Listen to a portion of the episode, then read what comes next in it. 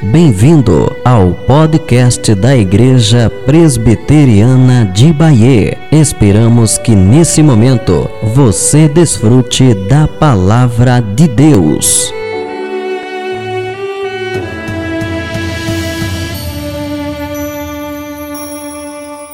Graça e paz, irmãos. Convidar os irmãos a abrir as suas Bíblias no livro de Eclesiastes. Capítulo 3.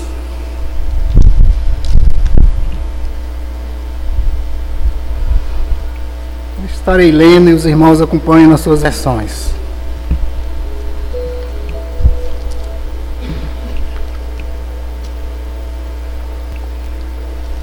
Eclesiastes capítulo 3, do verso 1 ao verso 8. Assim diz, irmãos, a palavra de Deus nesta noite. Tudo tem o seu tempo determinado, e há tempo para todo propósito debaixo do céu. Há tempo de nascer, tempo de morrer, tempo de plantar, tempo de arrancar o que se plantou, tempo de matar, tempo de curar, tempo de derribar, tempo de edificar, tempo de chorar, tempo de rir, tempo de plantear e tempo de saltar de alegria, tempo de espalhar pedra e tempo de ajuntar pedras, tempo de abraçar e tempo de afastar-se de abraçar, tempo de buscar e tempo de perder, tempo de guardar e tempo de deitar fora, tempo de rasgar e tempo de coser, tempo de estar calado e tempo de falar tempo de amar e tempo de aborrecer, tempo de guerra e tempo de paz. Amado Deus, glorioso eterno, maravilhoso Deus, louvado e engrandecido é o teu santo nome. Queremos nesse momento, Senhor, nos colocar diante do Senhor, diante da tua palavra que foi lida, Pai, que é verdadeira, que é santa, que é eficaz, que é uma espada de dois gumes nós suplicamos ao Senhor que nesse momento possa falar aos nossos corações. Primeiramente o meu, Senhor, porta-voz da tua palavra. Depois o coração dos teus servos. Que possamos estar unidos com um só pensamento de querer ouvir e obedecer a tua palavra. Senhor, enche o nosso coração de alegria por o Senhor estar nos dando a oportunidade de ouvir a tua palavra. Repreendemos, Senhor, qualquer interferência da parte que não venha do Senhor, Pai amado, para impedir que os nossos ouvidos ouçam e que desça o nosso coração. É assim que te oro, Pai. Em nome de Cristo Jesus. Amém. Irmãos, nós estamos diante de um texto que é uma poesia. É um poema. Salomão ele vem falando lá de trás sobre vaidade de sabedoria, vaidade do trabalho, e agora ele vai falar sobre o tempo. Nós estamos a poucos dias de passarmos para um novo ano. E sempre que se aproxima um novo ano, nos traz expectativas. Nós fazemos planos. Muitos aqui já sentaram, já fizeram seus planos para o próximo ano, e muitos ainda não fizeram, mas ainda vão fazer. Muitas coisas que a gente, no ano que está passando, que ainda não findou, mas que já está findando, que a gente não fez e a gente agora está se programando para fazer. Muita coisa que não deu para fazer, na nossa expectativa, não deu para fazer durante todo o ano e a gente agora anseia a fazer no próximo ano. A verdade é que nós fazemos planos, todos nós. E isso não é errado, nós sabemos disso. A própria palavra de Deus diz que nós devemos planejar. Mas muitas vezes nós temos uma ideia errada do tempo. Né? As pessoas geralmente pregam esse texto, e já vi várias vezes ser pregado, e a perspectiva é de, trazendo para uma pregação expositiva, é, trazer, é, falar sobre cada ponto desse, sobre tempo de tempo de morrer, é tempo de nascer, é tempo de morrer, é tempo de plantar, é tempo de arrancar, enfim, cada um desses que eu fui citando, e trazendo para as coisas cotidianas da vida. Eu quero pegar esse texto hoje, irmão, de uma forma diferente. Eu quero pegar esse texto numa, numa perspectiva diferente, em duas perspectivas. A primeira, a soberania de Deus sobre o tempo. Esse é o primeiro ponto. Eu vou pegar apenas dois pontos. A soberania de Deus sobre o tempo. E a soberania de Deus sobre o tempo que Ele nos dá. Esse texto, irmãos, é um texto belíssimo, o qual Salomão demonstra o quanto Deus é soberano. Talvez a gente, quando lê esse texto, a gente não percebe por essa ótica. Que aqui Salomão está relatando também a soberania de Deus, o quanto Deus é soberano sobre todas as coisas. Nessa perspectiva, os irmãos vão ver comigo que quanto Deus é soberano sobre o tempo e sobre o tempo que Ele nos dá. O tempo é de Deus. O tempo pertence a Deus. O tempo quem fez foi Deus. Mas o tempo é, é algo muito poderoso nas nossas vidas. Tudo que Deus fez, irmão, desde o início, desde a, a, a criação de todas as coisas lá em Gênesis, Deus fez tudo num determinado tempo. Nem um minuto a mais, nem um minuto a menos, nem um segundo a mais, nem um segundo a menos. Tudo que Deus fez foi no tempo dele, no tempo certo, na hora certa e no momento certo. Quando Deus cria os céus e a terra, Deus criou no momento certo, na hora certa, no tempo certo. Quando Deus cria toda a sua criação, no tempo certo, na hora certa. Quando Deus criou o homem para o jardim do Éden, foi no tempo certo, na hora certa, no momento certo. Quando o homem cai, caiu no tempo certo, na hora certa, no momento certo. Quando Deus faz a promessa, a primeira promessa lá a Eva, foi no tempo certo, na hora certa, no momento certo. Quando Deus destrói, destrói o mundo, foi no tempo certo, na hora certa, no momento certo, só ficou a família de Noé. Quando Deus tira o povo do Egito da escravidão através de Moisés, no tempo certo, na hora certa, no momento certo. 400 anos o povo ficou lá, mas foi no tempo certo de Deus. Domínio sobre o tempo. Quando Deus fez de Israel uma nação, uma monarquia, foi no tempo certo, na hora certa, no momento certo. Quando Deus envia seu filho ao mundo, foi no tempo certo, na hora certa, no momento certo. Quando seu filho morre na cruz, ressuscita e sobe ao céu, foi no tempo certo, na hora certa e no momento certo. E quando o seu filho voltar, vai ser no tempo certo, na hora certa e no momento certo. Esse é um relato rápido do que Deus fez e que tudo que ele fez através do tempo, o tempo dominado por Deus. Essa é uma grande verdade. Vamos substituir, irmãos, essa palavra aqui, o meu versículo diz: tudo tem o seu tempo determinado. Vamos substituir por tudo tem o seu tempo pré-determinado.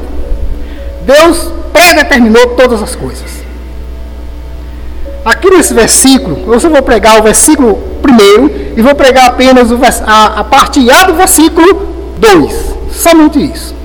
Não vou pregar o texto, eu li o texto todo, mas só vou pregar o primeiro versículo e a parte A do segundo versículo. Tudo tem o seu tempo predeterminado. Deus predeterminou tudo. Porque Ele é soberano sobre tudo, inclusive sobre o tempo. Ele diz: e há tempo para todo o propósito embaixo dos céus. Quando a gente tem a ideia de que Deus, Deus criou todas as coisas, Deus criou o céu, aí ele diz que Deus tem um propósito sobre tudo que está sobre, abaixo dos céus. A gente não faz uma ligação. O que é que está abaixo do céu? Tudo, irmãos. Toda a criação de Deus está abaixo do céu. Tudo, as estrelas, as, a, as, os planetas, tudo que Deus criou que vai além da nossa compreensão, coisas que cientistas ainda nem descobriram lá em cima, e coisas que pessoas ainda nem descobriram aqui embaixo. A sua criação, tanto de aves, como de, de, de peixes, como de, de é, répteis e tudo mais, que quando a gente assiste aqueles programas, eu gosto muito, que falam sobre animais, passa ali alguns animais que a gente diz, puxa vida, eu não sabia que existia esse peixe, eu não sabia que existia esse animal. Porque são coisas que ainda não foram muito descobertas e estão sendo descobertas. O que, que Salomão está querendo dizer com, com isso, irmão? Quando ele diz que Deus que criou os céus e tudo que está abaixo dos céus, e a gente não faz essa ligação que tudo que está abaixo tem toda essa dimensão, que Deus está no controle de tudo que está abaixo dos céus. Nada foge ao controle do Senhor. E quando a gente passa, para para pensar nisso, a gente vai se deparar com um, um gato que corre atrás de um rato, pega para comer, Deus está no controle do gato, Deus está no controle do rato, Deus está no controle do, das plantas, Deus está no controle de tudo que Ele criou. Isso é tremendo. Quando nós paramos para analisar isso, a pensar, e Salomão está falando disso, de um Deus grandioso, de um Deus que está lá acima, todo poderoso, e que Ele criou isso, que Ele domina isso, Ele não só criou e deixou ali, ao acaso, não, ele criou e ele domina tudo isso. Nada se move sem a permissão de Deus. Uma folha não cai sem a permissão de Deus. A palavra de Deus diz que um fio de cabelo da nossa cabeça sem a permissão de Deus. Isso é tremendo. Quantos cabelos nós perdemos por dia? Deus está no controle de cada um deles, irmãos, que nós perdemos. Então será que nós temos noção, irmãos, do Deus que nós servimos? Irmãos, muitas vezes nós achamos que nós temos controle sobre as nossas vidas, ou que nós temos controle sobre o tempo. Nós achamos isso. Mas nós, como cristãos, não podemos achar assim. Nós, como cristãos, devemos entender que esse controle sobre o tempo está em Deus. Porque Ele foi quem fez o tempo. O ímpio, irmão, que não entende isso, e quando ele se depara com a verdade dessa, mesmo sem entender, quando ele se depara que ele não tem controle sobre a sua própria vida, que ele não tem controle sobre os seus próprios bens, que ele não tem controle sobre nada sobre ele, ele se frustra ou ele fica procurando a cada dia confrontar Deus e mostrar que ele tem o poder sobre a sua vida, de que ele tem sim poder sobre as suas coisas, sobre os seus bens, que ele domina. Mas lá no fundo ele sabe que ele não tem poder, senão ele não morreria o homem busca uma imortalidade. O homem, o tempo vai passando, e quando ele vai começando a ver que ele está envelhecendo, ele está vendo que ele não tem controle sobre, sobre isso, sobre o tempo. O tempo passa para todos nós. O tempo para o cristão deve passar, e o cristão teve que é, é, se contentar com esse tempo de Deus, sabendo que está indo para a glória, feliz. Não, o ímpio não. O ímpio ele não se contenta, porque ele não sabe para onde ele vai.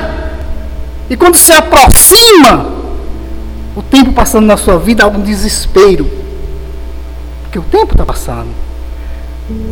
Minha filha vinha contando ontem, a gente vinha de uma pessoa, e ela vinha contando com a amiga dela, disse assim, quantos anos Jesse tem? Aí ela disse, 19 anos. Disse, amiga, nós estamos ficando velhas. Porque eu conheci Jesse tinha 6 anos. E Jesse já tem 19. Irmãos, o tempo passa.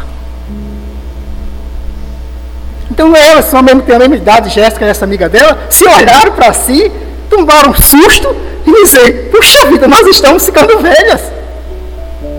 Como o tempo passou rápido. Irmão, nós não temos controle sobre o tempo. O tempo é de Deus. Mas o homem sem Deus acha que tem. E os homens que acham que tem isso, irmãos, eles se frustram. No primeiro versículo a gente vê isso, a soberania de Deus sobre o tempo. Mas esse mesmo, esse primeiro versículo também diz, irmãos, que Deus tem propósito embaixo do céu. Propósito, irmãos. Propósito embaixo do céu. Salomão aí, irmãos, ele usa, se os irmãos prestarem atenção em todo o texto, ele usa 14 pares é, opostos. Veja só interessante. Ele usa 14 pares opostos. Ele usa nascer e morrer, opostos, plantar e arrancar, matar, é, matar e curar, derribar e edificar, chorar e rir, plantear e saltar de alegria, é, espalhar pedra e juntar pedra, abraçar e afastar de abraçar, buscar e perder, guardar e deitar fora, rasgar e coser, estar calado e falar, amar e aborrecer, guerra e paz. São 14 palavras opostas que ele usa. É interessante que essas 14 palavras, duas vezes 7 dá 14. Isso significa que o, o Salomão usa o número da perfeição de Deus para descrever esse poema. 14 pares opostos. Para demonstrar o quanto Deus é soberano. Ele diz que há tempo pré-determinado, a gente mudou a palavrazinha, há tempo pré-determinado e há tempo para todo o propósito embaixo do céu. Todo o propósito, irmãos, que Deus planejou, ou que Deus idealizou para que andasse neles, possamos andar neles. No segundo versículo, irmãos, que é o que eu quero me deter com, com os irmãos, é quando ele diz: há tempo de nascer e há tempo de morrer. Que é exatamente a parte que eu disse o domínio de Deus sobre o tempo na nossa vida. Domínio de Deus sobre o tempo na nossa vida.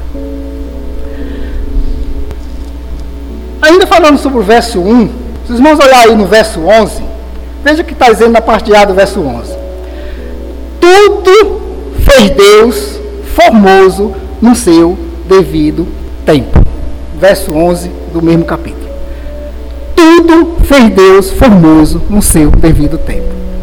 Demonstrando, irmãos, que Deus não faz nada fora do, do seu tempo. Deus não faz nada por um acaso. Não acontece nada por um acaso. Nada na sua vida acontece por um acaso. Nada na minha vida acontece por um acaso. Nada na vida de um ímpio ou de um crente acontece por um acaso. Deus fez tudo formoso no seu determinado tempo. Será que a gente já parou para pensar que tudo que acontece na nossa vida tem um tempo determinado por Deus para isso acontecer ou não acontecer? O verso aí, irmãos, vai nos mostrar o quanto nós somos dependentes de Deus no tempo. O salmista, ele, no Salmo 139, ele vai dizer o seguinte: Pois tu formaste o meu interior, tu me teceste no seio de minha mãe. O verso 2 diz o quê? Há tempo de nascer. O salmista reconhece aqui, irmãos, que o seu nascimento, a sua vida, a sua, a, a sua vinda à vida, depende de Deus. Foi Deus que o trouxe à vida. Foi Deus que trouxe cada um de nós aqui à vida. Mas quando esse, esse, esse texto diz a tempo de nascer, a tempo de morrer, a gente às vezes se limita achando que não, Deus tem controle aqui sobre o meu nascer e Deus vai ter controle aqui sobre o meu morrer. Não é só isso. É a mesma coisa que eu dei o exemplo no primeiro versículo, e Deus tem domínio sobre os céus e que está debaixo dos céus. Deus tem um domínio, irmão, nesse intervalo do nascer ao morrer das nossas vidas. Quando o texto está dizendo aqui que há tempo de nascer e há tempo de morrer, ele está apenas dizendo que Deus tem domínio aqui, a gente, Deus nos faz nascer e pronto, ali ele não se importa mais, aí aqui chegou a hora da gente morrer, a gente morremos e pronto, e acabou. Não. Tem um intervalo aí do nascimento ao morrer. E Deus está no controle disso. O problema, irmãos, é se nós aceitamos esse controle de Deus nesse intervalo. E muita gente não aceita. Muita gente não, não quer aceitar. É difícil falar de morte. Porque na verdade as pessoas não querem ouvir falar da morte. O texto vai dizer que Deus colocou a eternidade no coração do homem. O homem não quer ouvir falar de morte. Mas é necessário, porque passaremos por ela. O, crist... o falar de morte para o cristão não deve ser algo desagradável. O falar de morte para o cristão deve ser algo agradável. Nós só não sabemos, irmãos, é quando isso vai acontecer. Quando isso vai se dar.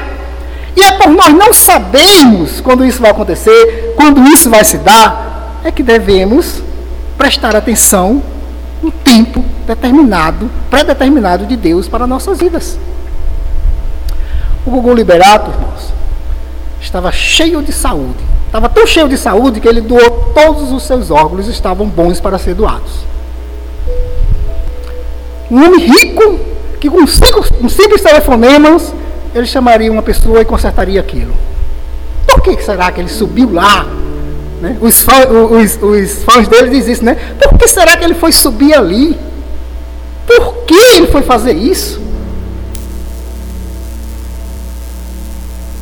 Foi uma a casualidade, irmãos? Não foi não, irmãos. Às vezes uma pessoa jovem morre e a gente, na nossa nosso pequeno saber, a gente diz assim, mas tão jovem, tinha toda uma vida pela frente. Será, irmão? Que tinha toda uma vida pela frente? Deus é dono do tempo. Deus predeterminou as nossas vidas, a nosso nascer, o decorrer da nossa vida e o nosso morrer. Tanto de crente como de ímpio. Deus predeterminou, irmãos. É interessante que às vezes as pessoas querem fugir da morte. A gente assiste aqueles filmes, né, que é, premonições, não é isso? Que os irmãos já, já assistiram, já assisti também. Que as pessoas descobrem que tem um círculo ali de morte e ela vai fazendo as contas puxa vida, eu sou depois de fulano. Depois de fulano a morte vai vir buscar. E quem assiste o filme sabe, né, o desespero dessa pessoa para evitar aquele dia, para evitar aquela hora. Mas o que, que acontece? A gente fica torcendo ali para que ele não morra. Torcendo contra Deus, né? Torcendo para que ele não morra. Aí chega um determinado momento que a gente acha que ele não vai morrer, ele está lá sentado na cadeira, vê um carro.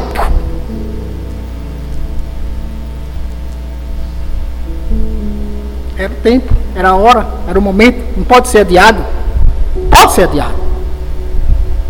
Não pode, irmãos. Irmãos, nós temos, se eu não me engano, 144 minutos por dia, se eu não me engano. Vou dizer aqui, me corrija aí depois se lá fora, né? Aqui não. Se eu estiver errado. 166 horas por dia. E temos uma média de idade no nosso país de 75 anos.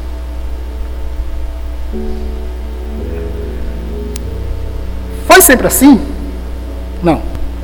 Lá no início, teve homens que viveram 900 anos, 800 anos, quase mil anos. Mas essa idade, irmão, foi, ó, diminuindo. E hoje nós chegamos ao patamar de 75 anos em média.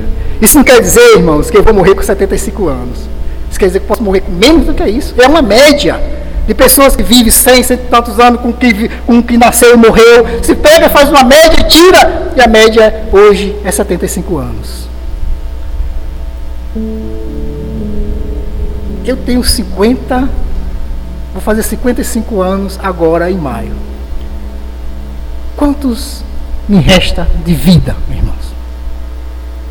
Se Deus me permitir viver até a média, que é 75, eu tenho quanto de vida?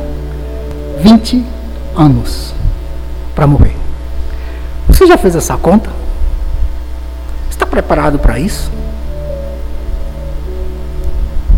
Não é fácil falar de morte, como eu disse no início. Vamos fazer essa continha de cabeça. Né? Mais jovem que você seja, faça essa continha. Aí eu me pergunto, mas Senhor, como eu estava preparando esse, esse, esse texto, eu me perguntei, mas Senhor, o que, que realmente eu fiz dos propósitos aqui, que está dizendo aqui, propósito debaixo do céu, propósito de Deus para a minha vida, o que, que eu fiz nesses 55 anos que passaram que agradou a Deus? E o que é que eu vou fazer para melhorar nesses 20 anos que me resta se eu chegar aos 75? Essa deve ser a nossa pergunta, irmãos, como cristão. Porque nós não sabemos. Pode ser amanhã, pode ser quando eu sair daqui.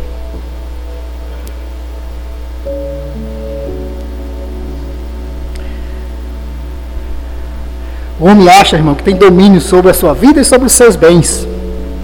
Daniel, lá no capítulo 4, 30, texto muito conhecido, né, 2, o 30, 32 e 35, vamos abrir lá.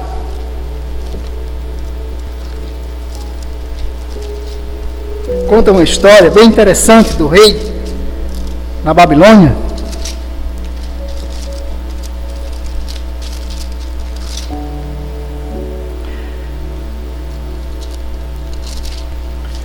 em que o rei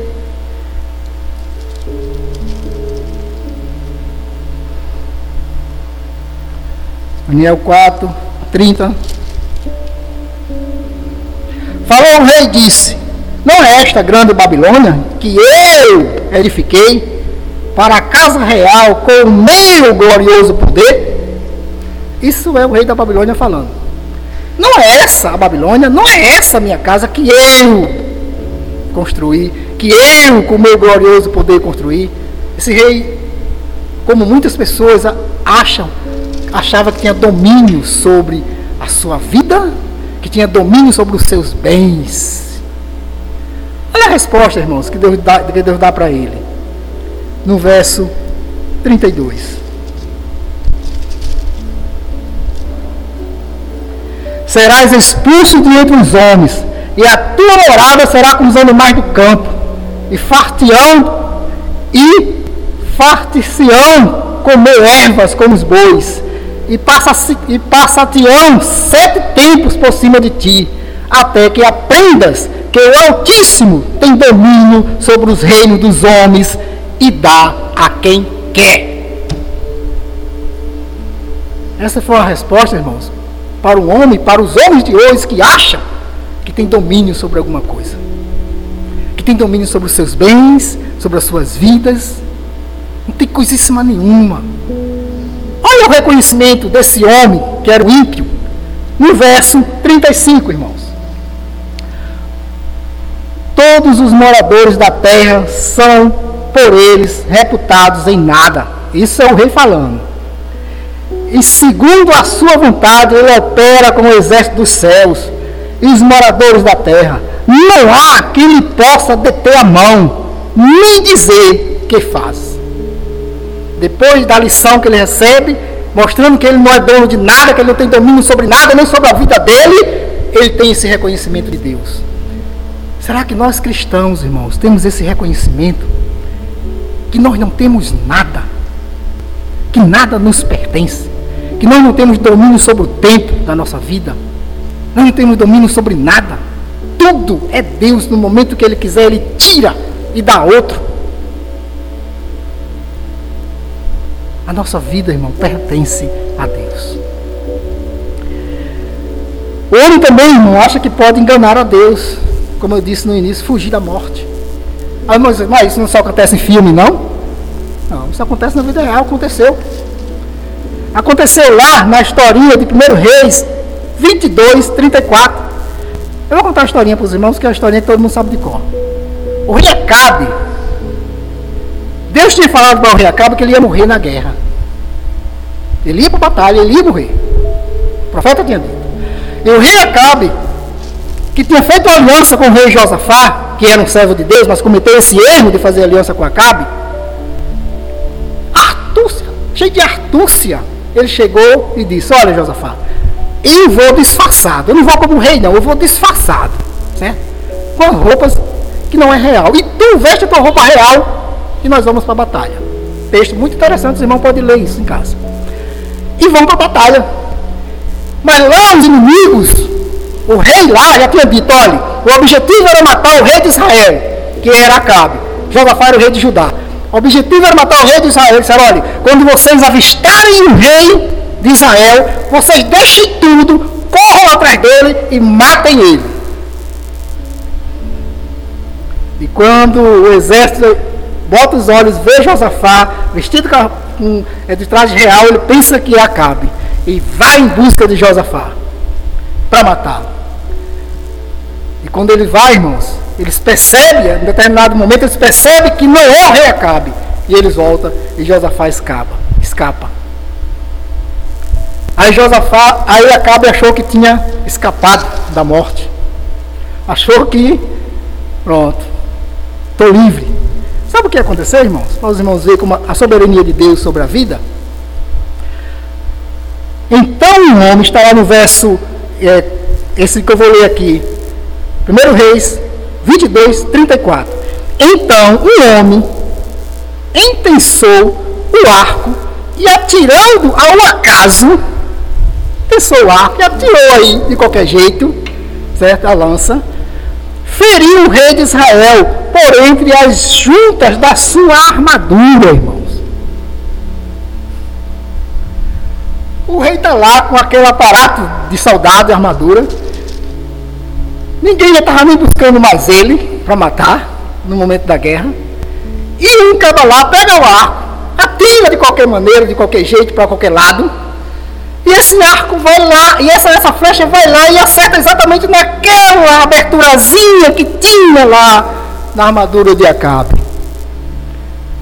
Irmão, quem conduziu essa flechazinha? Foi um acaso realmente?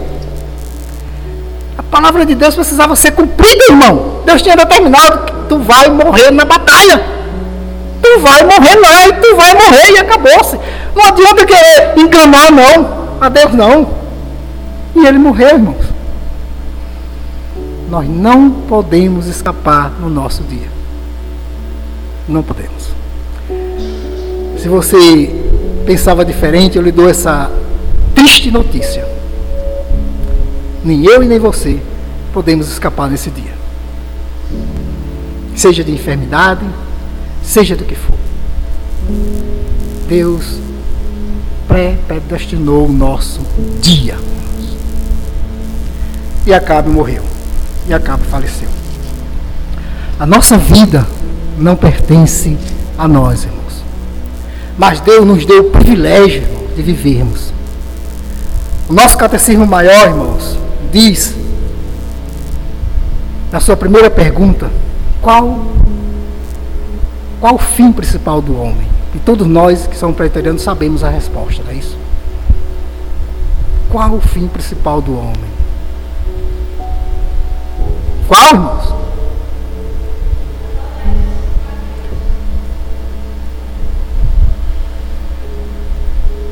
O fim principal do homem, na sua resposta, está lá dizendo: glorificar a Deus e gozá-lo para sempre.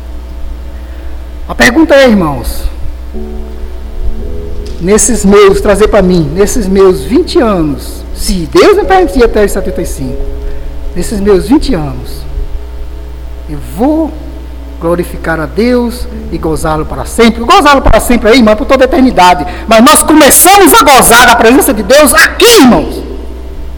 E começamos a glorificá-lo aqui. Lá será o ápice da nossa, da nossa glorificação, da glorificação de Deus, o ápice da adoração. Mas nós começamos aqui como seus servos. E nesses 20 anos que me resta, que será? Como eu vou planejar esses 20 anos? Como eu vou planejar o ano que vem? Eu vou planejar, irmão, sabendo, tendo consciência que eu não tenho domínio sobre a minha vida. Você vai planejar sabendo que você não tem domínio sobre a sua vida. Você vai planejar sabendo que devemos buscar primeiro o reino de Deus e a sua justiça, e as outras coisas serão acrescentadas. O ímpio vai ficar aí correndo de um lado para o outro, tentando enganar a morte, correndo de um lado para o outro, tentando ser congelado para um, uma vida futura, correndo de um lado para o outro para escapar, ir para outro planeta. Quando esse mundo, como eles acreditam, vai se ser destruídos e eles estão aí preparando naves para ir para outro planeta, para escapar, nós sabemos que nada disso vai acontecer. E a Bíblia não dá margem para isso. A Bíblia não fala de outro planeta onde o ser humano possa habitar. A Bíblia fala nesse. E a Bíblia diz que todos passarão por a morte, a não ser aqueles que estarão vivos quando Cristo voltar. Estamos preparados, irmãos, para esse dia? Eu estou preparado para esse momento?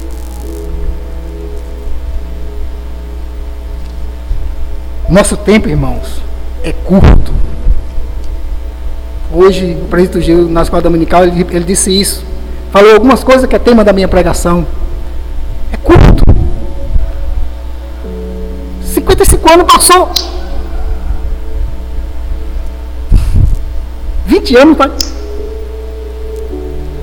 Se eu tiver só 5 anos, só um ano, só um mês, só uma semana.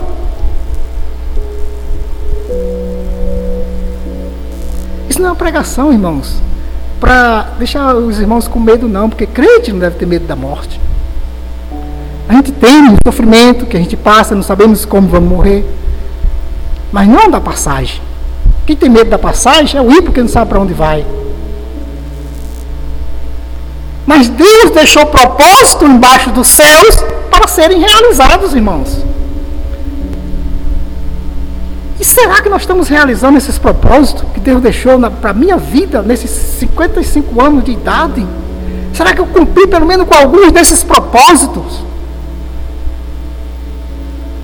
Ou será que só agora meus olhos se abriram e agora eu estou querendo cumprir daqui para frente alguns dos propósitos que Deus deixou pré-determinado para ser realizado por mim?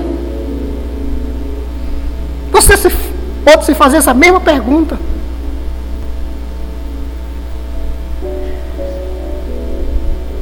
Quais são as nossas prioridades, irmãos, na nossa vida? Qual é a prioridade na minha vida para o ano de 2020? Ter um emprego melhor? Ótimo. Gostaria muito de ter um emprego melhor. Fazer uma faculdade? Às vezes, irmãos, eu escuto, já escutei isso em casa e já disse isso também. Eu não tenho tempo para fazer isso, para fazer aquilo na casa do Senhor. Eu já disse isso.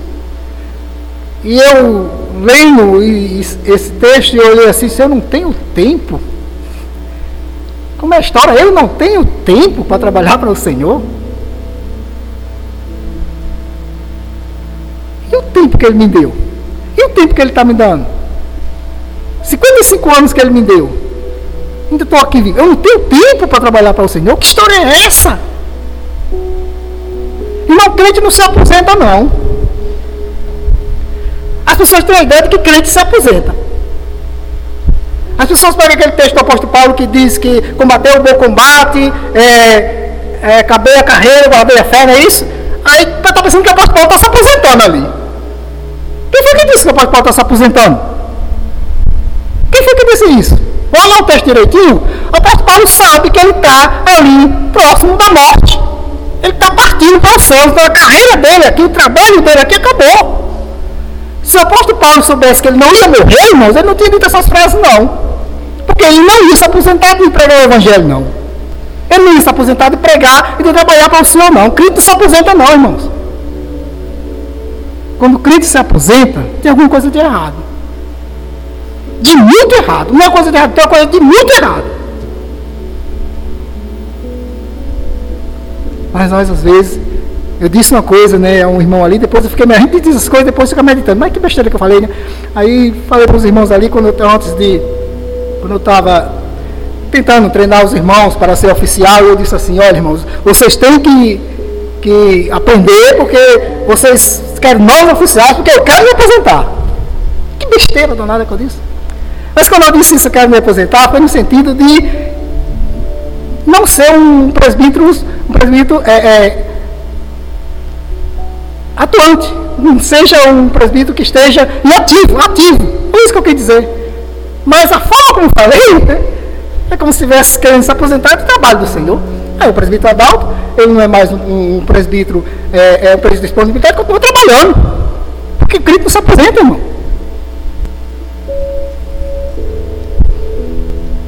Nós só nos aposentamos. E podemos dizer aquelas palavras que o apóstolo Paulo disse, irmãos, quando Cristo nos chamar. Se você pensa e você acha que você tem domínio sobre alguma coisa, você e eu estamos totalmente enganados.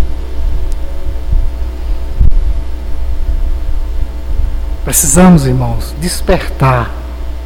Despertar para sabermos que o nosso dia se aproxima. Pastor Patativo, ex-pastor Patativo, ele dizia uma coisa que dizia então de brincadeira, mas isso é uma verdade. Ele dizia, quando a gente aniversariava, ele dizia, mais um ano para a morte. Verdade. Cada ano que a gente passa, a gente fica mais velho. Mais um passo para a morte. Mas a gente não para para pensar, né? Enquanto a gente está com saúde, tudo bem, Quer ver, irmãos? A coisa apertar quando a gente está numa enfermidade que a gente acha que a gente vai morrer. O crente que não é seguro da vida eterna. Faz como já duas pessoas fazerem isso. Tem compromisso com a igreja. Não quer nada com a igreja.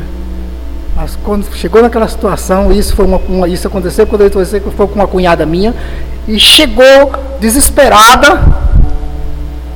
Olha, quero voltar para Jesus, porque eu quero voltar para Jesus, que está desviada, né? Estava desviada, quero voltar para Jesus. Pô, o que, que aconteceu? É porque eu fiz os exames, esses exames vão sair, eu posso morrer. A gente vai procurar Jesus, irmãos, quando a gente sabe que vai morrer. E era uma coisa tão falsa. Porque quando recebeu os exames, viu que não era nada daquilo que ela estava pensando, nunca mais pisou na igreja.